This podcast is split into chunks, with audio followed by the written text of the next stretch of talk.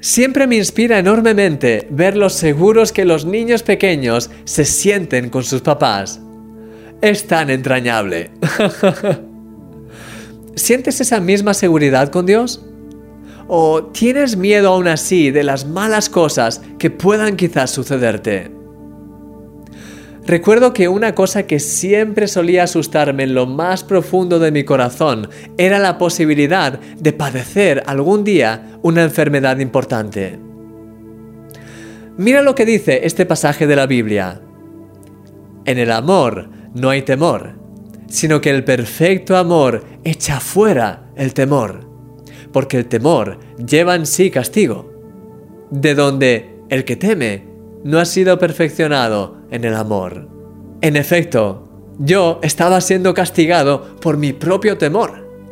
Cada día esos pensamientos me producían inseguridad, estrés y miedo. Además, era tan innecesario y tan ilógico.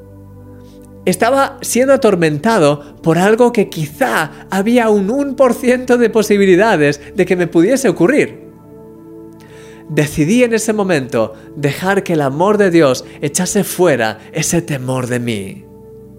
Sabía que podía confiar en Él y por eso le dije, Señor, creo que tú me proteges contra todas esas enfermedades y que no me van a alcanzar. Y aún así, si en algún momento el enemigo quiere atacarme con una de ellas, estaré agarrado a ti con toda mi fe para ver tu gloria, así como milagros increíbles en medio de esa situación. ¿Qué te parece?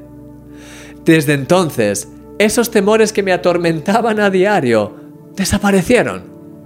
Y además, he aplicado este mismo principio al resto de áreas de mi vida, por lo que puedo decirte genuinamente que vivo en la paz del Señor. Querido amigo, Dios quiere perfeccionarte en su amor.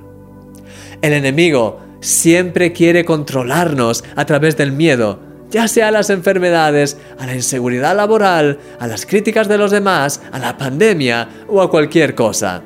Hay cientos y miles de posibles miedos que podemos añadir a esta lista.